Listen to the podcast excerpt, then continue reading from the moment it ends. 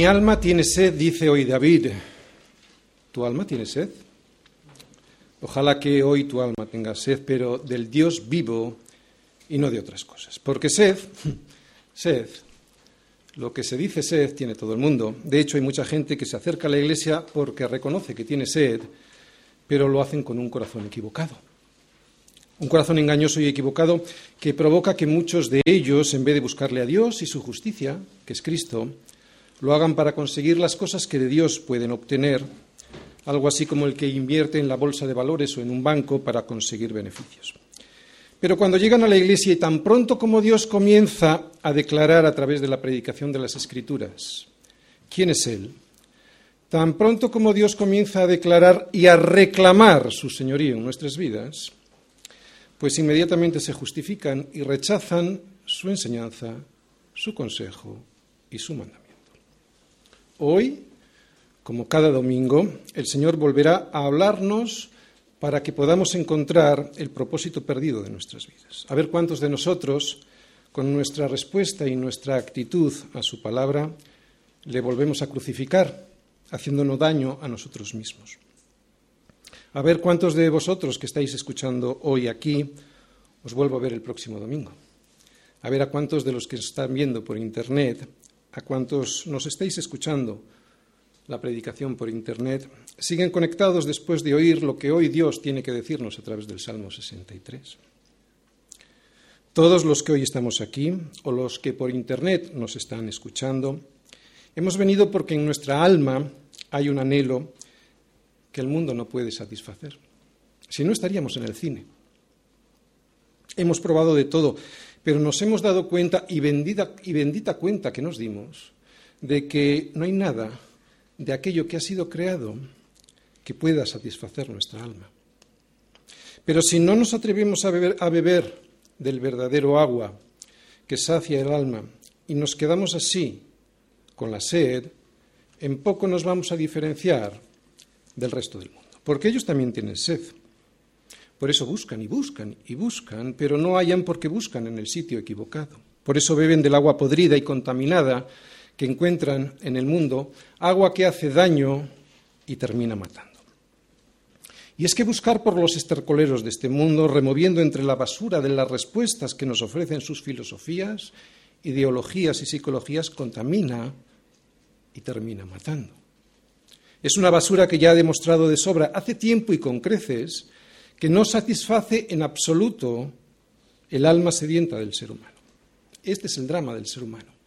Siempre buscando, pero siempre confundidos e insatisfechos porque creen en cualquier cosa menos en lo que Dios dice a través de su palabra.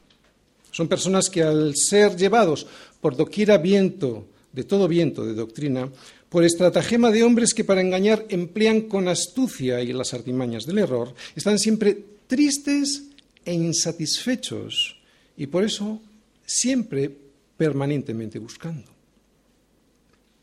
Van de la psicología al yoga, de la meditación al ocultismo o de la ideología política a la religión. Por eso a veces me encuentro con gente que, después de años de haber puesto sus esperanzas en un partido político o de haber puesto su ilusión en la religión católica o evangélica, ¿qué más da? O después de haber consultado a un psicólogo para que le diga cómo solucionar la rebeldía de su hijo o qué es lo que tiene que hacer para arreglar su matrimonio, o después de haber consultado eso mismo a una echadora de cartas, vienen a consultarle a un pastor y no encuentran, siempre con sed, siempre insatisfechos porque no van a la fuente que sacia, que es Cristo, y cuando van, no beben, e incluso algunos cuando beben la escupen. Insatisfacción. Esa es la palabra que define la existencia de todos los seres humanos en este mundo que no están en Cristo. Insatisfacción. Esa es la palabra que rige la vida de aquellos que no han puesto de verdad sus vidas en la roca que salva porque no se hunde, que es Jesucristo. Son personas que se siguen pareciendo a la samaritana, siempre yendo a la, a la, fuente a buscar agua y siempre insatisfechos porque cinco maridos, cinco maridos has tenido y el que ahora tienes no es tu marido. ¿Y qué es esto sino insatisfacción? ¿No? En las cosas de este mundo. Hoy el Señor en su soberanía podría pasar por esta iglesia, al igual que en aquella ocasión consideró necesario pasar y lo va a hacer con su palabra para salvar de la sed a todo aquel que desesperado esté buscando en las aguas podridas de este mundo agua que solo Dios y Cristo les puede dar. Ojalá que Cristo haya considerado necesario pasar hoy de nuevo por Samaria. Y ojalá que nos pueda decir a cada uno de nosotros lo que necesitamos oír. Y ojalá que, al igual que la samaritana hizo, podamos reconocer a Cristo como el agua que sacia de verdad. Por eso, la pregunta que hoy te hago, y antes de comenzar con la exposición de la palabra, es esta. ¿Soportarás hoy que te digan que sigues teniendo sed porque cinco maridos has tenido y el que ahora tienes no es tu marido? ¿O que sigues teniendo sed porque el pastor te ha dicho que cierres la puerta a la tentación y tú como quieres seguir haciendo lo que te da la gana, te has enfadado con él a pesar de que sabes que su consejo coincide con el de la palabra de Dios? ¿Soportarás que te digan hoy que tu insatisfacción es porque en vez de poner tu esperanza solamente en Cristo, la estás poniendo en el dinero, en un marido, en una novia, en una carrera o en un empleo, incluso en un ministerio dentro de la iglesia? Porque si es así, te animo a escuchar, pero te animo a escuchar con tus defensas rendidas. A escuchar no solo con tu mente y tu corazón rendidos, sino también con tu voluntad, y eso hace referencia a los hechos, con tu voluntad rendida a su palabra, porque si no, si no vienes rendido, no vas a entender nada. Te animo a escuchar cómo es el corazón de David, ¿no? Cómo es un corazón que solo ha puesto en Dios y no en las cosas que de Dios puede conseguir su esperanza, su única esperanza. Te animo a escuchar, pero reconociendo que tienes sed, porque solo los que reconocen que tienen sed podrán ser saciados. Te animo a escuchar, ahora sí, el Salmo 63, versículos del 1 al 11. Dios, Dios mío eres tú. De madrugada te buscaré, mi alma tiene sed de ti, mi carne te anhela, en tierra seca y árida, donde no hay aguas, para ver tu poder y tu gloria, así como te he mirado en el santuario. Porque mejor es tu misericordia que la vida, mis labios te alabarán. Así te bendeciré en mi vida y en tu nombre alzaré mis manos. Como de meollo y de grosura será saciada mi alma, y con labios de júbilo te alabará mi boca. Cuando me acuerde de ti en mi lecho, cuando medite en ti en las vigilias de la noche. Porque has sido mi socorro, y así en la sombra de tus alas me regocijaré. Está mi alma apegada a ti, tu diestra me ha sostenido. pero los que para destrucción buscaron mi alma caerán en los sitios bajos de la tierra. Los destruirás a filo de espada, serán porción de los chacales. Pero el rey se alegrará en Dios. Será alabado cualquiera que jura por él, porque la boca de los que hablan mentira será cerrada. Un mundo que se muere de sed. Y se muere de sed porque jamás ha probado el agua. Salmos 63. Mi alma tiene sed, nos dice David. ¿Tiene tu sed, alma de Dios? Porque si es así, Él te saciará. Es lo que dice Jesús en el Sermón del Monte, ¿no? Bienaventurados los que tienen hambre y sed de justicia, porque ellos serán saciados. Y la justicia es una persona, la justicia se llama Jesucristo. Así que de lo que habla aquí es de sed de Cristo. Pero si no tienes de esta sed, si lo que buscas al venir a la iglesia es calmar otro tipo de sed que no es la que tu alma realmente anhela, si lo que deseas es que el Señor te calme otro tipo de deseos egoístas que no son Él, entonces lo que hoy vas a escuchar te entrará por un oído y te saldrá por el otro, sin hacer el menor efecto en tu vida. O lo que es peor, haciendo el efecto contrario, porque la palabra, después de oírla muchas veces y muchos meses y muchos años, si no le haces caso, te termina endureciendo el corazón. No hay nada de lo creado en este mundo que le pueda dar satisfacción a lo que tu alma anhela. Lo que Dios ha creado en este mundo es una bendición, sí, pero es un regalo de Él para darle mantenimiento a tu cuerpo, no a tu alma.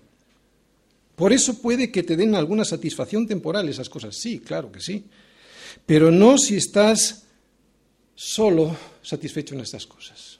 Solo en Dios puede estar satisfecha tu alma. Si no, enseguida estarás buscando y buscando porque las cosas creadas, como digo, no fueron hechas para satisfacer el alma del hombre. El hombre solo puede estar satisfecho en Dios y en una relación muy personal con Él. Lo vuelvo a repetir, en Dios sí, ¿veis la primera palabra? Pero sigue diciendo Dios mío, o sea, en una relación muy personal con Él. Y puede que esto el mundo no lo crea, pero que alguien lo crea o no, no hace de la verdad una mentira. De hecho, uno puede creer que la sed no mata, ¿no? Por creer, pero eso no cambia la verdad de las cosas. Y la verdad es que si no bebes, te mueres. Y así está el mundo creyendo mentiras. Y así está el mundo, muerto de sed. Y para no morir, pues para no morir, beben skubalon. Prefiero decirlo en griego, porque en español empieza por M y en una predicación sería muy fuerte decirlo. De hecho, en el único lugar en el que se menciona esta palabra, scobalón, en el Nuevo Testamento, se traduce por basura en la Reina Valera del 60 o estiércol en otras versiones, pero en realidad habría que traducirlo por M, vamos a decir por excremento. Así que Pablo cuando habla en Filipenses 3, versículos del 5 al 8 de esto, lo que está diciendo es que todas estas cosas en las que él tenía puestas sus esperanzas antes de conocer a Cristo, todas estas cosas eran excrementos.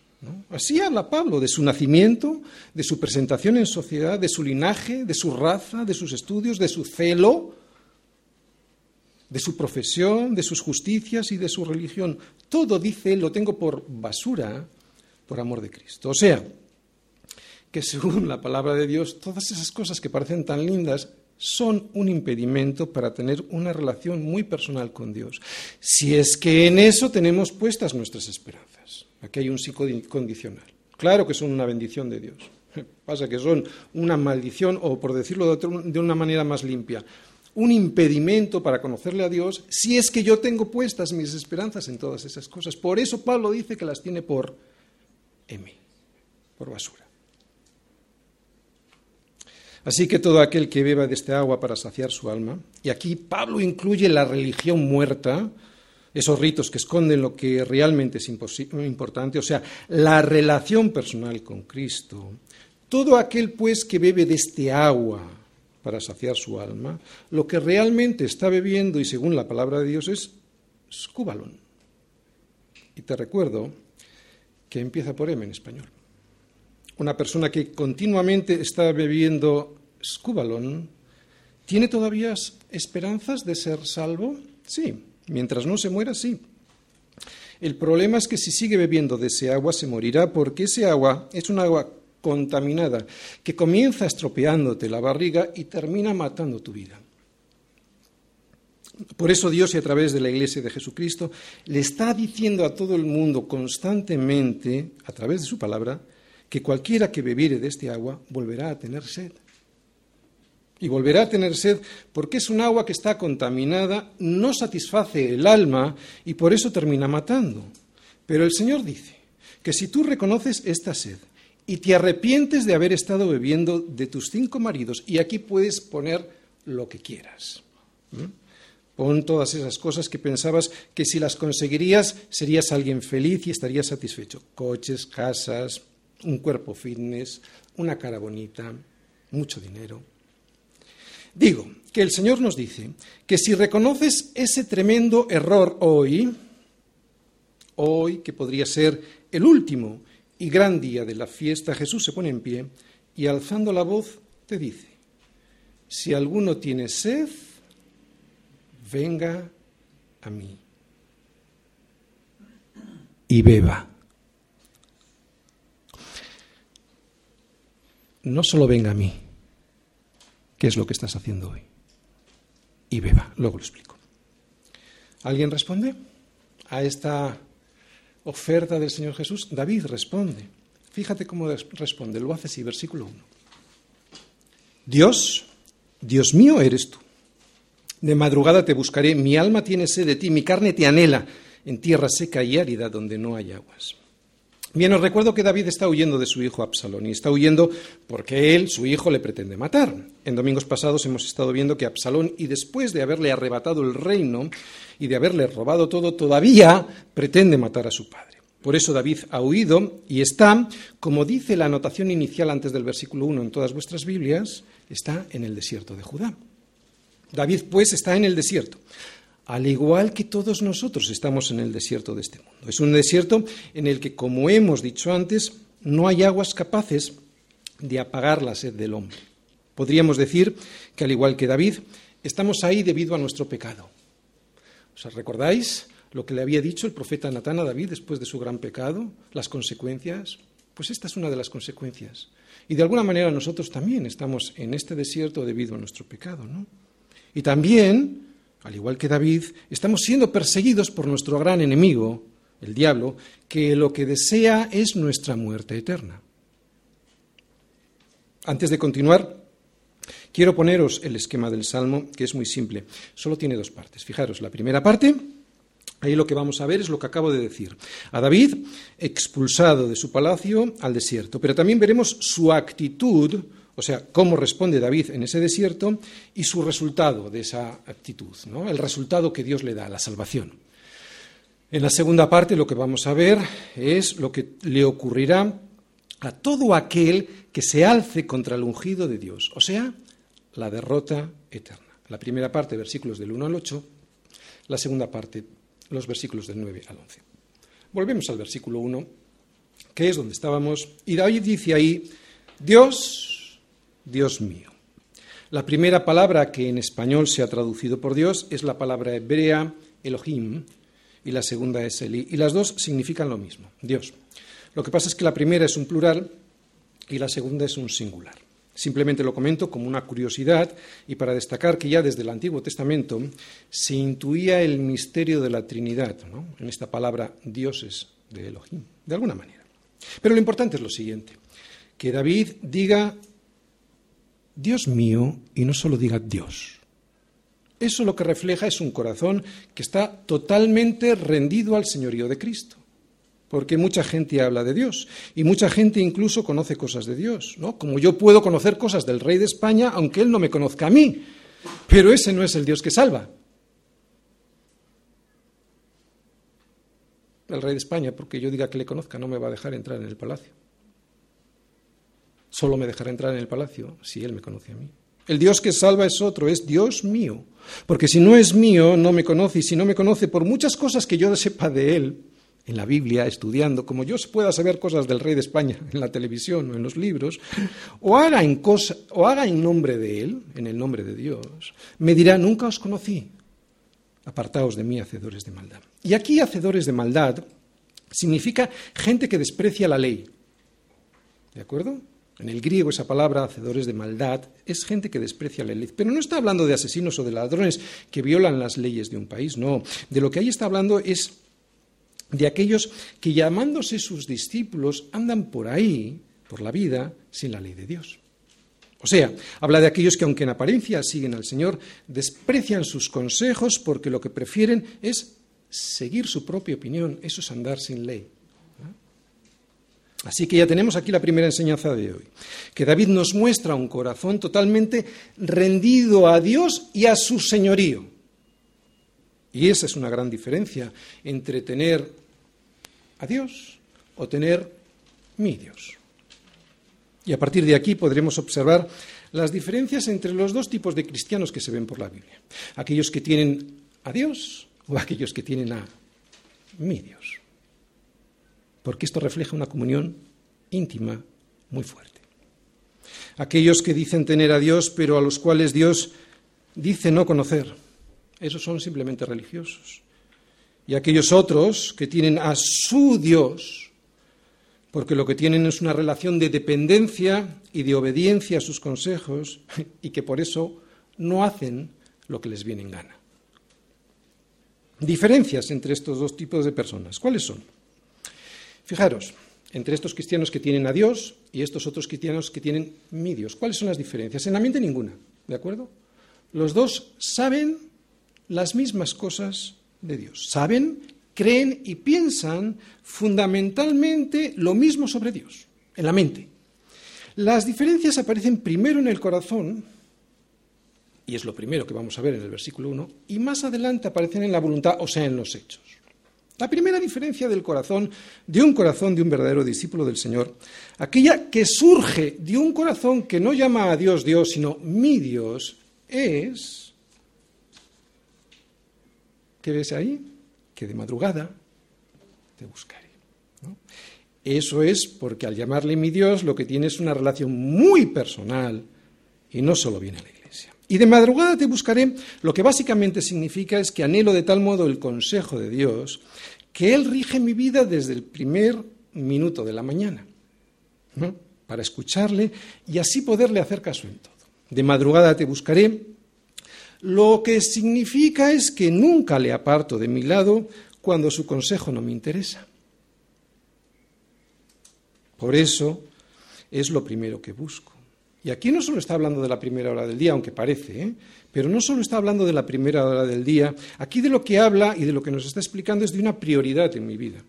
Él es la prioridad, no solo en la primera hora de la mañana, es una prioridad en mi vida. En otras palabras, y para que me entiendas, no solo habla de la primera hora de la mañana, habla de aquellos que por buscar primero el reino de Dios y su justicia son capaces de dejar de ir al cine o de compras o al parque por encontrar a Cristo a través de su palabra, a través de las oraciones en la iglesia o a través de la comunión con sus hermanos. Y es el primer punto, lo que queda.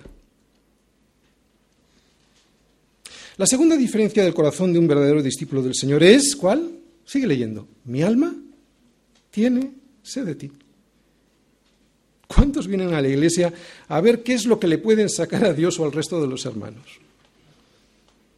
Pero un corazón conforme a Dios no busca esto. De lo que tiene hambre es de Dios, no de las cosas de Dios o de la iglesia.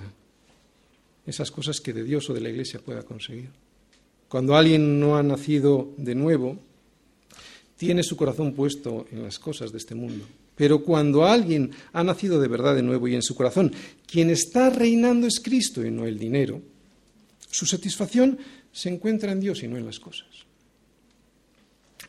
Estamos viendo David donde estaba en el desierto y no tenía nada. Y no le pidió otra cosa al Señor que su compañía. David todavía no había escuchado a Jesús, pero parece que sabe perfectamente lo que Jesús dijo en el Sermón del Monte, que vuestro Padre sabe de qué cosas tenéis necesidad antes de que vosotros las pidáis. Mira, cuando Jesús iba por Capernaum y le encuentran aquellos que el día anterior le seguían, él no se alegra mucho. Por eso les dice, de cierto, de cierto os digo que me buscáis no porque habéis visto las señales, sino porque habéis comido el pan y os saciasteis. Qué triste. Y es triste, ¿sabes por qué? Porque esos mismos que iban detrás del pan fueron los mismos que poquito tiempo después le dejaron. Dice Jesús que le buscaban por lo que les daba, no por lo que él era. Es como el hijo que quiere a su padre por la herencia que le va a dejar y no por, lo, por quién es su padre, ¿no? ¿Y tú crees que un padre así no se da cuenta de eso? ¿Tú crees que Dios no se da cuenta de un corazón así de engañoso? Por eso si hoy descubres este pecado horrible en tu corazón, si es que descubres que tu alma no tiene sed de Él porque lo que prefieres son las cosas de Dios, arrepiéntete porque todavía estás a tiempo. Arrepiéntete, no te vaya a pasar como aquellos que, por, que le seguían a Jesús por la comida que perece y no por la comida que a vida eterna permanece. La tercera diferencia de un corazón, de un verdadero discípulo del Señor es, sigue leyendo, mi carne te anhela. Y este es el anhelo profundo de un hijo de Dios, de un verdadero hijo de Dios, ¿no? ¿Cuál es? El despojarnos del viejo hombre y ser revestidos del nuevo, el cual, conforme a la imagen del que lo creó, se va renovando hasta el conocimiento pleno. todo lo contrario de aquel que desea cuidar su, cuerpo para lucirlo y así pecar con él. ¿no? Despojarse del viejo hombre es decir lo que dice David, mi carne te anhela. Si no tienes este anhelo de ser revestido de Cristo y lo único que, sea, lo único que deseas es ser revestido de ropas de moda o de maquillaje o de músculos, entonces tu carne no anhela al Señor. Tu carne se anhela a sí misma. ¿Te quieres tanto? Cuarta diferencia del corazón de un verdadero discípulo del Señor es, sigue leyendo, es que descubro que este mundo es tierra seca y árida donde no hay aguas. Si este mundo me atrae, si el sistema de valores de este mundo es mi sistema de valores y me siento cómodo en él y en él, entonces mi corazón está muy lejos de ser un corazón conforme a Dios. Si eres un hijo de Dios, todo lo que tienes alrededor lo verás como tierra seca y árida donde no hay agua. Si eres un hijo de Dios, nada del desierto de este mundo te hace sentirte cómodo porque sabes que estamos de paso. Si eres un hijo de Dios al igual que David, nada trajiste al desierto, ¿te acuerdas? Salió huyendo y nada se llevó si eres un hijo de Dios, vuelvo a repetir, al igual que David, nada trajiste a este desierto, todo se quedó en Jerusalén, todo lo que satisface tu alma se encuentra allí, por eso deseas volver allí. ¿Y quieres volver para? Versículo 2. Para ver tu poder y tu gloria, así como te he mirado en el santuario. Este es el motivo correcto del verdadero corazón conforme a Dios, ver tu poder y tu gloria. Mi propósito, Señor, no es que me des un buen empleo o que me asciendan en el trabajo. No es conseguir marido o que me des una buena novia. Lo que quiero es tener tu poder y tu gloria en mi vida. Para poder, poder para transformar mi vida a la imagen de Cristo. Gloria para que los demás puedan ver a Cristo en mí. David dice, yo me levanto a primera hora del día, pero no para que me des lo que quiero que me des, sino para poder ver tu gloria y tu poder en mí. ¿Tienes este anhelo? No digo que lo hayas alcanzado, digo, tienes este anhelo porque si no lo tienes, estás mal. Pero si lo tienes, habrás descubierto algo maravilloso, que su misericordia es mejor que la vida. Y además otra cosa, manifestarás en tu voluntad, o sea, con los hechos, todos los efectos que hemos visto hasta ahora de un corazón conforme a Dios, ¿no? Un corazón que ha sido previamente transformado por Dios. Y es lo que vamos a ver ahora, versículos del 3 al 4. Porque mejor es tu misericordia que la vida, mis labios te alabarán, así te bendeciré en mi vida, en tu nombre alzaré mis manos. Bien, cuando alguien tiene una relación con Dios, con su Dios, como la que hemos visto en David, y por lo tanto lo primero que hace es buscarle prioritariamente a Él, porque tiene sed de Él y no las cosas que de Él puede conseguir, porque su carne le anhela y desea ser despojado del viejo hombre y ser revestido de nuevo, porque ya no hay nada en este mundo que le parezca tierra, que no le parezca, perdón, tierra seca y árida, y que por eso solo desea ver su poder y su gloria en su vida. Si alguien tiene un corazón así, es porque ha descubierto que su misericordia es mejor que la vida. Es alguien que sabe que todo lo que tiene le ha sido dado por misericordia. Que todo lo que tiene le ha sido dado sin merecerlo por un Padre bueno, que sabe, y antes de que se lo pida, qué es de lo que su Hijo tiene necesidad. Nadie que no haya descubierto y experimentado la misericordia de Dios es capaz de transformar su egoísta corazón en un corazón con las características que hasta aquí hemos visto imposible. Porque un corazón que piensa que lo vale y que lo que, y que, lo que tiene no es por misericordia, pues lo primero que hace no es buscarle prioritariamente a Él, ni tiene sed de Él, solo busca las cosas de Él como mucho. Por eso su carne no le anhela ni desea ser despojado del viejo hombre ni revestido del nuevo. Y todo lo que hay en este mundo se le antoja y está muy a gustito en él. Por eso, ¿para qué desear el poder y la gloria de Dios en su vida? En su vida? Si él mismo vive como Dios. ¿O eso se cree él? Por eso solo cuando su misericordia para ti haya sido mejor que la vida, podrás manifestar en tu voluntad, recuerda, en los hechos, lo que previamente hemos visto hasta aquí en el corazón. O sea, podrás manifestar en el exterior lo que previamente en el corazón se ha manifestado en tu vida, ¿no? ¿Qué es? Mis labios te alabarán, te bendeciré en mi vida y en tu nombre alzaré mis manos. ¿Y sabes por qué? Porque solo aquel al que le ha llegado la luz a su vida y no la ha rechazado, ha podido ver sus muchos y podridos pecados. Y al ver y descubrir que sus muchos y podridos pecados le son perdonados por misericordia, ama mucho. Mas aquel a quien se le perdona poco, poco ama. Solo aquel que entiende cuánto le ha sido perdonado podrá alabar, obedecer, cantar, levantar las manos, bendecir a su Dios, a aquel que le ha librado de la muerte que se merecía por sus muchos pecados. Me ponen nerviosísimo esos pastores que en algún sentido obligan a su congregación a levantar las manos o a que sus labios alaben lo que no entienden. ¿Quién dice amén? Uy, pero qué bajito, con más fuerza, que se los oiga a todos. No se consigue nada con forzar, imitar o fingir una piedad que no se tiene y no se tiene, porque no se ha entendido nada de lo que hay que entender para alabar, adorar, levantar las manos y bendecir a Dios como hay que hacerlo.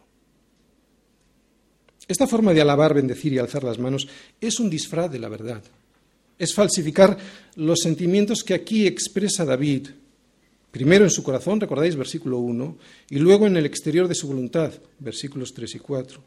Y es que solo se puede alabar de verdad, cantar de verdad aquello que se conoce y que se ha experimentado. O sea, que su misericordia es mejor que la vida. ¿Y qué es mis labios te alabarán, sino la confesión pública de su nombre delante de quien sea? ¿Y qué es te bendeciré en mi vida, sino que los demás vean a Cristo en mí? ¿Y qué es en tu nombre alzaré mis manos, sino la expresión exterior de mi incapacidad en mí mismo y de mi dependencia en Dios o de Dios en todo?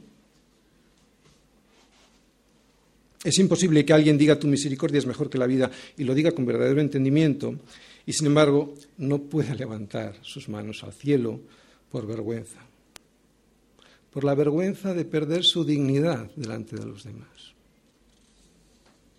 Pero quiero profundizar un poquito más aquí, porque estos versículos hablan de algo más que eso que experimentamos y hacemos en la iglesia, o sea, alabar con los labios y levantar las manos, alzar las manos. Lo que significa, así te bendeciré en mi vida, no es tanto así te cantaré o así levantaré mis manos en la iglesia. Lo que realmente significa es que todo aquello que yo hago en mi vida le bendiga a Cristo y no avergüence al Evangelio. Este debe ser el profundo anhelo de todo hijo de Dios. Y se tiene o no se tiene. No se puede improvisar, no se puede imitar.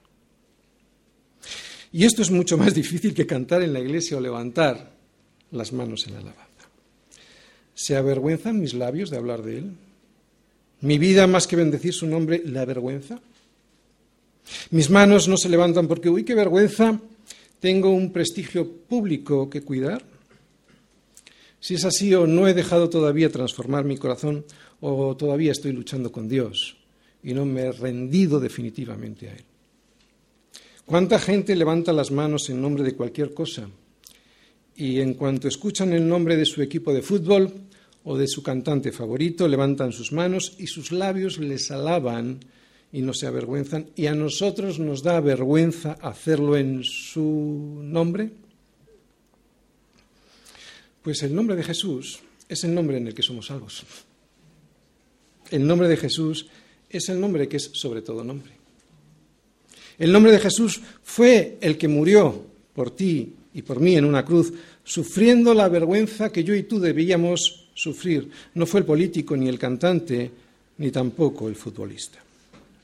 y a mí me da vergüenza con mis labios alabar y mis manos levantar. A mí me da vergüenza. Vergüenza es cargar con toda mi porquería y llevársela con él para crucificarla en una cruz. Vergüenza es ver a Jesús llevándose con él mis pecados como si fueran suyos y pagar por ello. Eso sí que es una vergüenza para mí. Por eso cuando llega la noche, y al recordar que Él ya se llevó mis vergüenzas, todas esas que muchas veces pienso, digo y hago, al llegar la noche digo, versículos 5 y 6, como de meollo y de grosura será saciada mi alma, y con labios de júbilo te alabará mi boca, cuando me acuerde de ti en mi lecho, cuando medite en ti en las vigilias de la noche. Y esto es lo que pasa cuando te das cuenta que Dios te ha llenado de la misericordia del perdón de tus pecados. Y esto es lo que pasa cuando te das cuenta que Cristo ha limpiado con su sangre toda la porquería que llevabas encima. Y esto es lo que pasa cuando te das cuenta que el Espíritu Santo vive en ti y te ha quitado de encima todos los complejos que te impedían con tus labios alabar y tus manos alzar. ¿Qué? ¿Qué es lo que ocurre? Que como meollo y de grosura será saciada mi alma, o sea, con lo mejorcito del cordero. ¿Qué es lo que pasa? Como digo, que te sabrá rica, rica incluso la incomodidad del desierto que te sabrá rica incluso la soltería, esa que antes renegabas de ella, que te sabrá rica incluso la dificultad de llegar a fin de mes, que te sabrá rico vivir humildemente o vivir en abundancia. Así estoy para, enseñado de eso para todo, no así para estar saciado como para tener hambre, así para tener abundancia como para padecer necesidad. ¿Por qué? Porque todo lo puedo, lo puedo en Cristo que me fortalece. Amén.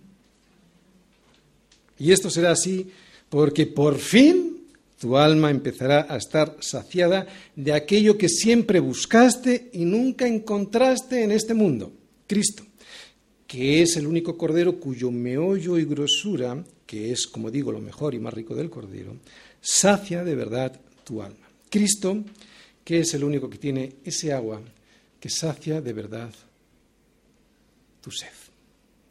O como dice David en otro salmo, tú diste alegría a mi corazón mayor que la de ellos cuando abundaba su grano y su mosto.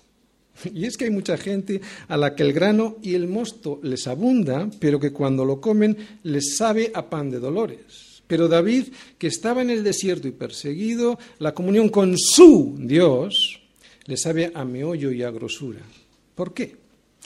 Pues antes ya hemos visto un por qué porque su misericordia es mejor que la vida. Descubrir eso es más que suficiente, pero ahora vamos a ver otro por qué en los siguientes versículos. Porque su diestra me sostiene cuando me caigo. Versículos del 7 al 8. Porque has sido mi socorro, y así en la sombra de tus alas me regocijaré. Está mi alma apegada a ti, tu diestra me ha sostenido. Dice David, porque tú has sido mi socorro. Por eso, y porque lo reconozco, así en la sombra de tus alas me regocijaré. Y lo haré como un niño pequeño que tiene apegada su alma a su padre. Niño que comprueba que su diestra, la diestra de su padre, le sostiene y le levanta cuando se cae. Nadie va a disfrutar en la vida mientras crea que él puede, porque él nunca tropieza, porque ya es mayor. La soberbia de creer que nosotros podemos es siempre la perdición del hombre porque hará que nuestro propio consejo prime sobre la opinión y el consejo del Señor. Un corazón que es conforme a Dios comienza, como vimos en este salmo, buscando prioritariamente de en la mañana al Señor y termina, como vemos aquí, bajo las sombras de sus alas en las vigilias de la noche. Y las vigilias de la noche son esos tiempos en los que, al igual que cuando éramos pequeños, pasamos en la cama, antes de dormirnos, hablando con nuestro Padre para contarle cómo nos ha ido el día. Yo reconozco que no todos han tenido un Padre así, pero ahora lo puedes tener. Y yo te aseguro que Él te va a responder si tienes un limpio corazón. Solo con un limpio corazón, recordad, íntegro, sin dobleces, un corazón que le busca a Él no las cosas de Él, solo con un limpio corazón, solo cuando seamos como niños necesitados del consejo de nuestro Padre, podremos levantar nuestras manos al Señor, al igual que un niño levanta sus manos para que su padre le levante del suelo cuando cae. Ese levantar mis manos es una señal de qué? De dependencia. De dependencia de que mi alma está apegada a ti. ¿Y sabes qué es lo que significa tu diestra me ha sostenido? Salvación. No me ha sostenido mi dinero ni mi ideología política, tu diestra es la que me ha sostenido. Ni siquiera estoy apegado a ti porque me, hayas dado cosas, Señor, le dice David. ¿no? Estoy apegado a ti porque tu diestra me ha sostenido. Y esto es salvación. Salvación es el resultado final de tener puesta toda mi confianza en mi Dios y no solo en Dios. Ese Dios religioso, religioso que algunas personas eh, conocen, pero que no salva, porque aunque ellos le conocen, como dije yo antes, el Señor no les conocía a ellos. ¿Por qué? Porque no hay una relación personal. Esto es salvación, lo que ves en el versículo 8. Pero cuando hay salvación, también hay condenación. Y de la misma manera que algo puede estar abierto o puede estar cerrado, o que algo puede estar arriba o puede estar abajo, de la misma manera cuando hay salvación también hay condenación, que es lo que vamos a ver ahora. Pero la condenación que ahora vamos a ver no la provoca Dios. Él solo advierte, siempre advierte, no condena. La condena la firmas tú solito cuando te alejas de Él sublevándote contra su señorío en tu vida. Esta condena que aquí ahora vamos a ver la proporciona cada uno, o se la proporciona a cada uno, al despreciar el consejo que Dios nos da en su palabra. ¿Y cuál es la condena? Esta es la condenación, que la luz vino al mundo y los hombres amaron más las tinieblas que la luz, porque sus obras eran malas. Versículos del 9 al 11. Pero los que para destrucción buscaron mi alma caerán en los sitios bajos de la tierra. Los destruirás a filo de espada, serán porción de los chacales. Pero el rey se alegrará en Dios, será alabado cualquiera que jura por él, porque la boca de los que hablan mentira será cerrada. Cuando David se ha restaurado en el trono, ¿dice que se alegrará en el trono devuelto? ¿Dice eso? No. Él se alegrará en Dios. El motivo de mi alegría debe ser Dios, no lo que de Dios puedo conseguir. Dice ahí también que será alabado cualquiera que jura por él. Y lo que esto significa es que si yo declaro públicamente que el Señor de mi vida es mi Señor, entonces yo tendré el favor de Dios. Que si lo declaro públicamente que yo le necesito, que yo solito no puedo, entonces tendré su favor. Y al revés, porque aquel que diga, pero si yo no soy tan malo, ese miente. Miente y le hace a Dios mentiroso porque no hay quien haga lo bueno, no hay ni siquiera uno. Por eso aquel día la boca de los que hablan mentira será cerrada. David habla de sí mismo, sí, pero sin saberlo está profetizando de Cristo. Aquí podemos ver a Cristo en estos versículos porque todo aquel que se alce en contra del ungido de Dios será destruido. Todo aquel que intente destronar al verdadero y único rey. Y mucha de la gente de este mundo vive con Cristo apartado de su vida, o sea, ha destronado a Cristo de su corazón. Vuelvo a repetir, todo aquel que intente intentar, porque no lo van a conseguir, que intente destronar al verdadero y único rey, será destruido a filo de espada y será porción de los chacales.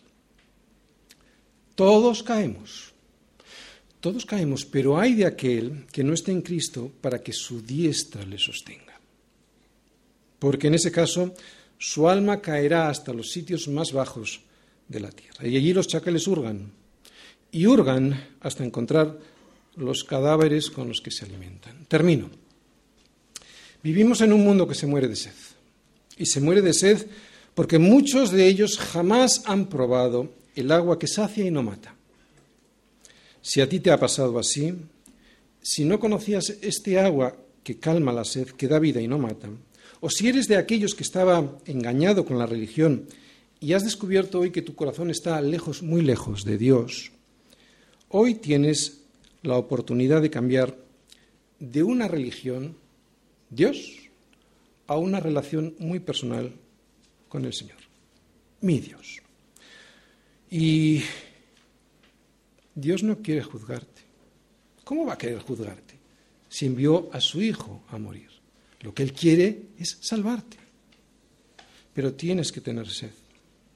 Y tener sed de Él, no de las cosas de Él. Y hoy podría ser el último día de la fiesta. Fiesta en la que ya has probado de todo y nada te ha saciado. Hoy podría ser el último y gran día de la fiesta en el que Jesús se pone en pie y alza la voz y dice, si alguno tiene sed, venga, venga a mí y beba. El sistema de valores de este siglo, para aquellos que tienen esta sed de la que habla Jesús, siempre será un sistema que jamás les podrá saciar. El sistema por el que siempre se rige el mundo es tierra seca y árida donde no hay aguas que sacien. Aquí, hay, aquí solo hay aguas que primero enferman, porque envenenan, y terminan matando. Si ya has probado tus cinco maridos, la querida, el coche nuevo o la casa de la playa, sabrás de lo que estoy hablando. Y lo sabrás porque habrás descubierto que esas cosas son aguas que nunca sacian. Son aguas que siempre dan más sed y nunca sacian y matan. Y matan porque despistan de lo que realmente debes hacer y no haces. Ir a Cristo y beber de su agua, del agua que sí da la vida, la vida eterna. Por eso cuando llegan los últimos días de la vida y ves a la gente morir, ellos siguen con el mismo desasosiego que siempre, ese desasosiego con el que siempre han vivido. Tristes y con la soberbia de seguir aún ahí despreciando a Dios y la misericordia que Él todavía les quiere dar. Por eso aprovecha ahora, por si acaso. Aprovecha por si hoy es el último y gran día en el que Dios te está ofreciendo su diestra para levantarte de la vida podrida que has estado viviendo. Pero yo reconozco que esto solo vale para los que tienen sed y lo reconocen. Para los demás, para los demás no sirve. Pero si tú eres de los que notas esta sed, ven. Ven y bebe. Porque si solo vienes a la iglesia, escuchas, pero no bebes de su palabra, te va a dar igual. Tienes que venir, sí, y beber. ¿Y sabes qué es beber?